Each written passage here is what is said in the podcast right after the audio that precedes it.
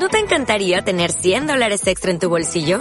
Haz que un experto bilingüe de TurboTax declare tus impuestos para el 31 de marzo y obtén 100 dólares de vuelta al instante. Porque no importa cuáles hayan sido tus logros del año pasado, TurboTax hace que cuenten.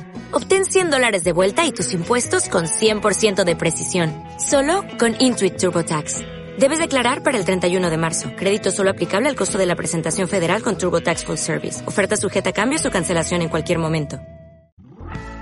Hola, hola cinefilos, sean bienvenidos a este nuevo capítulo de mi podcast de Pepe's Film o a un nuevo video si es que lo están viendo por YouTube. El día de hoy vamos a hacer una reseña o resumen de la, de la serie Bojack Horseman ya que en enero del próximo año se va a estrenar la última parte de la última temporada así que vamos a ir pavimentando el camino. Este podcast va a quedar muy largo así que sin matilación comenzamos. BoJack Horseman comienza como una serie desenfadada, cómica, con un humor negro y ácido, como la vida misma de BoJack, es decir, irreverente y controvertida. Con el pasar de los episodios, el humor mordaz de la serie se mantiene, pero al mismo tiempo se le van agregando un toque melancólico y depresivo. Así, BoJack Horseman, lente progresivamente, lo dejamos de ver como un personaje cómico o carismático para empezar a sentir lástima y compasión por este, pero al mismo tiempo sentimos algo de rechazo, ya que Bojack no busca ser un personaje agradable o con el cual uno pueda generar empatía. Sin embargo, lo mejor de esta serie es que jamás pierde su tonalidad satírica. Otros dos elementos que hacen que sea un total fanático de esta serie es que los personajes no son clichés ni caricaturizados, sino que a lo largo de toda la serie se van haciendo cada vez más complejos, siendo evidentes las distintas etapas o procesos por los que van pasando, cosas con lo que nosotros nos podemos sentir identificados, ya que todos hemos pasado por distintas etapas o procesos durante nuestras vidas, unos mejores que otros. El otro elemento que me encanta es que le da mucha importancia a la historia familiar de los personajes como un elemento narrativo para explicar su esencia, su personalidad y su carácter. Y esto lo podemos ver principalmente en la historia familiar de Bojack y de Caroline y en menor medida en otros personajes como Diane y Mr. Peanut Butter. Y ahora sí comenzamos con la reseña de lleno. Ya desde el primer capítulo esta serie asienta las bases para desarrollar la historia, dejando muy en claro su humor, en donde no encontraremos finales felices, reflexiones bondadosas, ni personajes superando sus miedos o frustraciones. Solo veremos humor negro, audaz, sarcástico y mordaz. Y en este primer episodio se presenta a todos los personajes más relevantes para la historia, comenzando por el propio protagonista. Este es Bojack Horseman, un personaje egoísta, ególatra, egocéntrico y narcisista que vive del pasado, por el éxito que tuvo eh, en los 90 por una serie que protagonizó llamada Horsing Around. Sin embargo, este logro no es un mérito propio, sino que lo obtuvo por eh, estar en el lugar y momento correctos y más específicamente por conocer a las personas correctas.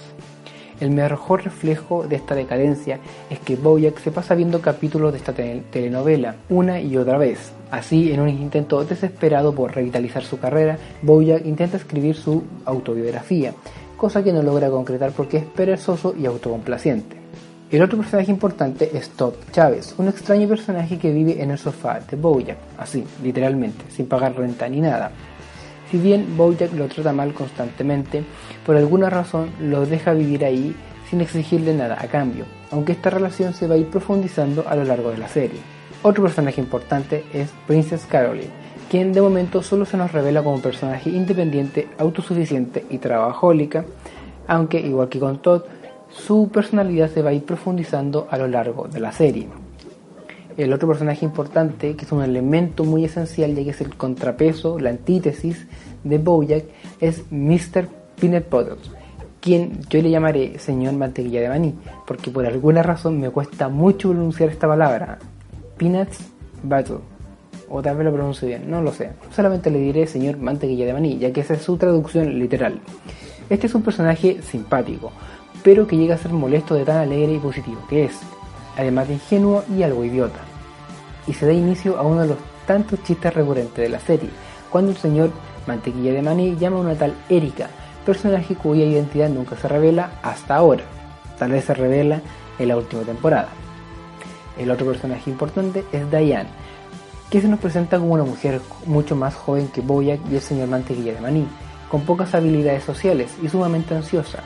También se deja entrever su postura progresista marcada por el feminismo, y se vislumbra un germen de tensión sexual entre ella y Boyack, a pesar de que Diane es la pareja del señor Mantequilla de Maní.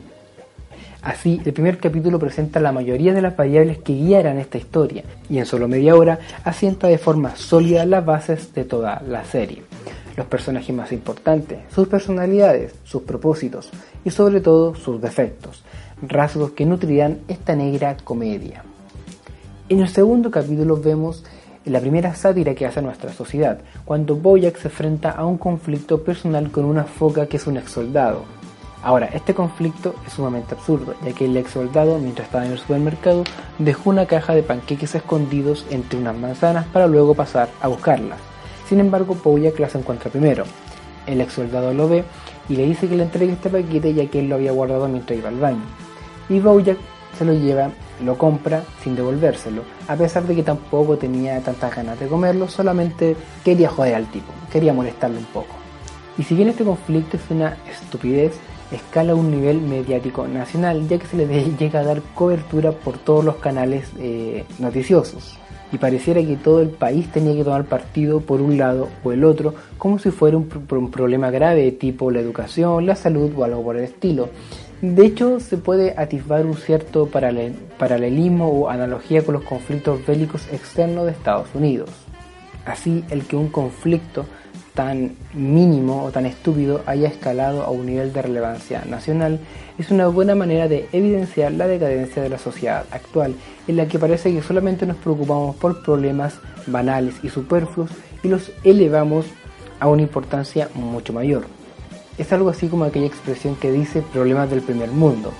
Finalmente, Boyack, y esto va a ser una constante dentro de la serie, termina haciendo una reflexión sumamente seria y profunda sobre qué se puede considerar a un héroe en nuestra sociedad actual, tomando en cuenta los conflictos bélicos y la violencia de las guerras externas. Pero esta reflexión bastante profunda se ve interrumpida con el señor Mantequilla de Maní que se le atasca la cabeza en un balde y todos los asistentes prefirieron prestar atención a un hecho así, que es sumamente irrelevante, aunque chistoso, antes que la reflexión más seria que estaba haciendo Boyack. Ahora, ¿creen que este mensaje es algo deprimente? Bueno, esto aún comienza. En el capítulo 3 comienza a ahondar en el pasado de Boyack en relación con las personas que conoció en su juventud e infancia. El primero de estos personajes de su pasado es Sarah Lynn, la pequeña niña de 9 años que participó en su telenovela Horsing Around y que ahora es una mujer de casi 30, con grandes dificultades para sobrellevar los efectos de haber sido una estrella infantil. Este personaje se presenta como el cliché de la estrella infantil que actualmente está sumida en drogas, alcohol y fiestas. También vemos otro de los chistes recurrentes que es utilizar a celebridades de la vida real dentro de la serie. En este caso es Andrew Garfield, quien dicho sea de paso hace una comparación entre Andrew y Garfield, el gato, quien amaba la lasaña y detestaba los lunes. Hecho que me pareció hilarante y puta que me reí mucho la primera vez que vi este capítulo. Dentro de esta ficción, Andrew Garfield era novio de Sarah Lynn, sin embargo, él la deja, lo que le provoca a Sarah un colapso. Finalmente, para sobrellevar este colapso, Sarah Lynn se muda con Bojack para escapar de los paparazzi y de la ajetreada vida de Hollywood. Bojack acepta que Sarah Lynn se quede en su casa a pesar de que detesta que está rodeada de sus amigos y de constantes fiestas en las que ella vive. Entonces, ¿por qué a pesar de ello la acepta? Hay varias razones. Primero, en parte para revivir la gloria de sus días pasados, y más adelante entenderemos que también había algo de culpa en sus motivaciones, dado que se sentía responsable por el alocado y desenfrenado rumbo que su vida tomó. Y aquí se asoma el lado más oscuro de la serie, pues en los flashbacks vemos como un hombre de más de 20 años pervierte en cierto sentido a una niña de 9. No la pervierte en un sentido sexual, pero sí en el sentido de que le da enseñanzas erróneas acerca de la vida, la amistad y bla bla bla, todas esas cosas. Y este hecho, como esta perversión no es en un, ámbito sexual, tal vez por sí solo no es tan incómodo ni sorprende mucho, pero se torna raro cuando en el presente Sarah Lynn y Bojack tienen relaciones sexuales, y si bien no eran padre e hija en la vida real, sí hay una diferencia de edad considerable y sí había una relación paternalista, lo que hace este momento turbio e incómodo, aunque obviamente la serie lo trata con mucho humor. También vemos como Bojack, atrapado en la fantasía que vivió en la serie, confunde esta con la vida real. Esto parece un hecho irrelevante y que solo da pie para un par de bromas, pero al final de la serie veremos que tiene una mayor trascendencia. Otro elemento que llama la atención de este capítulo es que Todd, con todo lo flojo, inmaduro e irresponsable que es, resulta ser la voz de la razón dentro de la casa, junto con Diane. Esta combinación o rasgos de la personalidad de Todd Chávez son bastante contrapuestos y es una combinación bastante extraña, pero que resulta, digamos, queda, queda bien, como que sea la voz de la razón a pesar de ser un inmaduro e irresponsable. Y continuando con la tónica de las reflexiones, en este episodio Bojack termina reflexionando que en verdad nadie es responsable de nada de lo que hace, ya que todo siempre es culpa de la sociedad, lo que finalmente refleja bastante la subcultura pop de Los Ángeles y la frivolidad de Hollywood, y por supuesto forma parte del mensaje que nos quiere dar la serie. En el capítulo cuarto se nos presenta la serie en que participaba el señor Mantequilla de Maní, cuya premisa era ridículamente parecida a la serie de Horsing Around, estelarizada por Bojack. En esta oportunidad se hace una analogía interesante, ya que dentro de la serie del señor Mantequilla de Maní tiene dos hijas, Zelda, quien es positiva y alegre, y Zoe, quien era inteligente pero amargada y pesimista. La analogía versa que en el fondo todos somos o una Zoe o una Zelda. Aquí Bojack nuevamente muestra su cara oscura al eludir un pequeño pero rebuscado plan para boicotear la ópera rock de Todd. Todo esto con el propósito de que Todd fracasara y nunca se fuera de su casa.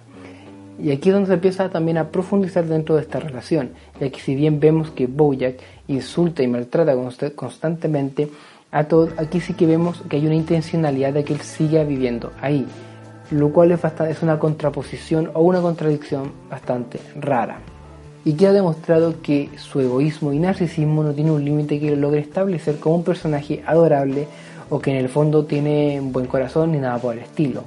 Bojack es solo un conjunto de atributos negativos y si aún les quedan dudas de este aspecto, esperemos saber más adelante. Al terminar este episodio seguimos con la tónica de las reflexiones. En esta ocasión, la reflexión la hace Wayne, exnovio de Diane, mientras habla con ella misma. Wayne le dice que en el fondo todos tenemos una esencia inalterable y que ella siempre ha sido y siempre va a ser una Zoe, es decir, una mujer pesimista y amargada, cosa que no va a cambiar nada, ni aun por estar con un hombre tan alegre y positivo como el señor Mantequilla de Maní. Esta reflexión no solamente aplica para Diane, sino para todos los personajes de la serie. People Don't Change.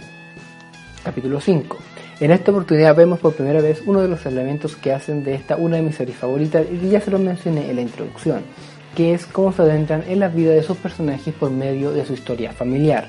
Diane es la primera, pero luego lo veremos con Princess Caroline y con el mismo Bojack y también con Todd Chávez. Y bueno, en este episodio tampoco hay mucho que rescatar, solamente que se adentra en la vida de Diane y que es un capítulo que te da rabia, como que te dan ganas de agarrar a la mamá o a los hermanos de Dayan y darle un par de buenas patadas porque son, son bastante imbéciles. Y creo que no soy el único que le pasó a eso. Sin embargo, lo más relevante de este episodio es que termina con una llamada de Bojack a su ex amigo Herr Este es el segundo personaje del pasado de Bojack que se hace mención, y este es un personaje importante ya que gracias a él, a Herr Kasev, Bojack recibió toda su fama y fortuna. Sin embargo, posteriormente se nos revela, no, mejor eso no lo voy a decir por si alguien no, no ha visto todos los capítulos todavía. Y terminamos con el capítulo 6. En este episodio, ciertos aspectos que parecían sutiles se hacen explícitos, como la rivalidad entre Bojack y el señor Mantequilla de Maní y la tensión sexual entre Bojack y Diane. Ya que es que quedaban dudas de los sentimientos de Bojack hacia Diane, estas se despejan cuando, eh, estando completamente ebrio, Bojack roba el helicóptero del señor Mantequilla de Maní y roba la D de Hollywood. Esto es como una especie de regalo para Diane. Sin embargo, cuando recobra la sobriedad se da cuenta de lo que hizo y quiere enmendarlo. Y aquí es cuando ya todo el entorno de Boyack se, se, da cuenta o confirma sus sospechas de que él tenía sentimientos hacia Diane. Incluso el mismo señor Mantequilla de Maní, quien lo, de hecho lo encara y lo ayuda a ocultar todo este hecho siempre y cuando él se alejara románticamente de Diane, lo cual era bastante absurdo ya que Diane era la escritora fantasma de Boyack, pero ahí hay un compromiso a pesar de que la palabra de Boyack no vale de mucho. Y al final de este capítulo, el señor Mantequilla de Maní le pide matrimonio a Diane, lo que causa una gran conmoción en Boyack, y en esta parte de la serie vemos la primera caída en depresión del protagonista. Y este bajón depresivo, por darle algún nombre, va a ser un elemento recurrente en la vida de Bojack, así como en el resto de los personajes. Y eso ha sido cinéfilos, tuve que condensar demasiada información en poco tiempo, ya que los primeros capítulos son los más importantes para entender la filosofía de la serie, el mensaje que nos quieres dar y la posterior decadencia de todos los personajes. Sin embargo, los próximos resúmenes van a ser más cortitos o van a durar lo mismo, pero voy a abarcar más capítulos, ya que empiezan a ver como historias secundarias o subtramas que no son tan importantes o no son tan interesantes de ver. Por el momento eso ha sido todo. Recuerden seguirme en mi podcast Pepe's Film en Spotify o en Evox o también seguirme en mi canal de YouTube con el mismo nombre. Y también síganme en Instagram porque aunque no subo mucho, pero bueno, síganme igual. Eso ha sido todo por esta semana y nos vemos la próxima.